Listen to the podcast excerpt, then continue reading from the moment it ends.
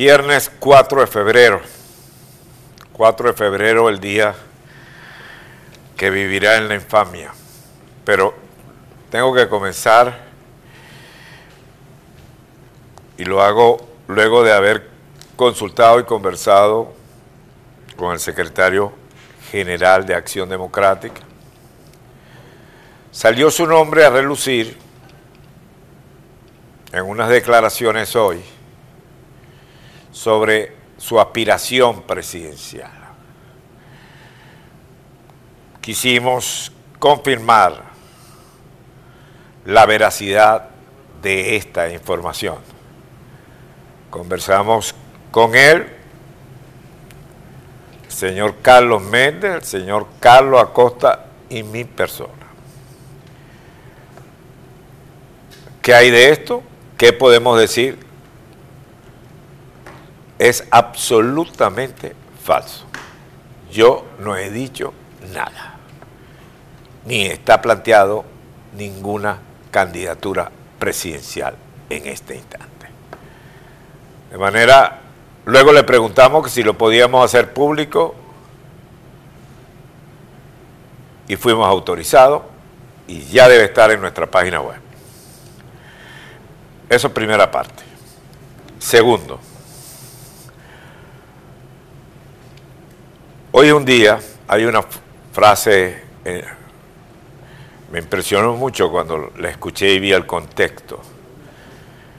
Es cuando los japoneses realizan el bombardeo en la base norteamericana del Pacífico. Y le llegan a avisar al presidente que usted estaba, estaba limitado por una polio que le había dado. Y prepara un discurso. Inmediatamente al Congreso de la República de los Estados Unidos califica la acción y señala hoy el día que vivirá en la infamia. Bueno, el 4 de febrero, mutatis mutando, el día para Venezuela que vivirá en la infamia. Lo recuerdo perfectamente, bien.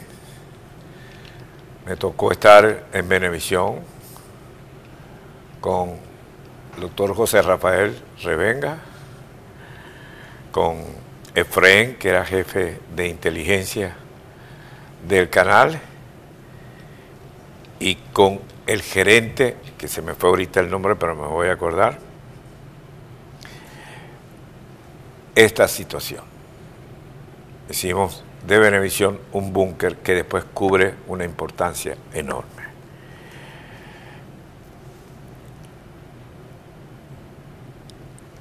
Luego vino un días más tarde, un programa con Marcel Granier, con el doctor Granier, en Radio Caracas Televisión, que entrevista a Carlos Andrés Pérez. Y Carlos Andrés Pérez le dijo lo siguiente. Vamos a hundir en el país en una tragedia que ya no debería volver a vivir jamás, jamás, nunca Venezuela. Pero sin embargo, parece que tenemos que llegar abajo, trepidar sobre el fondo para que volvamos a levantar. Pero ¿cuál es la tragedia que usted avisora si gana Chávez? Bueno, una dictadura. Y nosotros sabemos lo que es una dictadura. Aquí no hay ley, aquí no, habría, no habrá derecho de expresión, Aquí las cárceles se abrirán para quienes no estén de acuerdo con ese gobierno, no se le, permita, no se le permitirá a nadie disentir. Y todos los problemas que hoy vemos y que queremos acabar, los problemas de corrupción, los problemas del Poder Judicial, todos se, harán más graves aún. Dígame usted si estaba equivocado Carlos Andrés Pérez. Dígame usted si en este momento no hay más corrupción en el país. Dígame usted qué venezolano pensaba irse del país. ¿Cuántos hay ahora?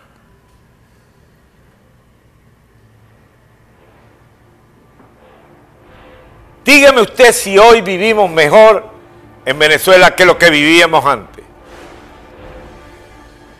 Dígame usted si hoy hay libertad de prensa como la que había antes. Dígame usted si los medios eran perseguidos y los periodistas presos en la época de la democracia.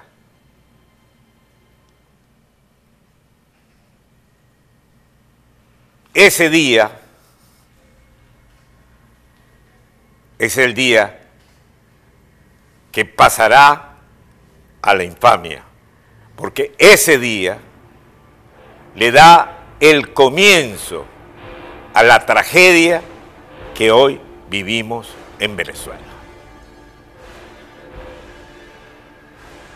La tragedia, no hay otra explicación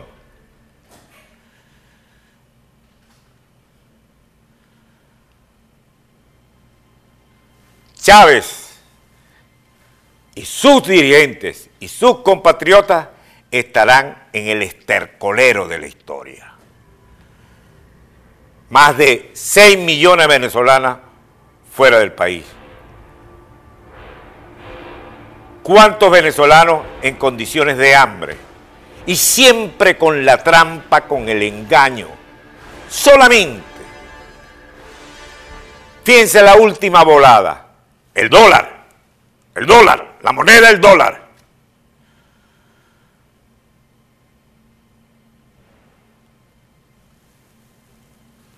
El dólar se convierte en que viene un impuesto sobre la transacción en dólares. ¿Y ese impuesto es para qué? ¿Para construir viviendas? ¿Para mejorar hospitales? ¿Para hacer más fuertes las universidades, para becas, para fuentes de trabajo o para que sigan los mismos galfaros saqueando el Tesoro Nacional. Esas puertas del infierno las abrió Chávez.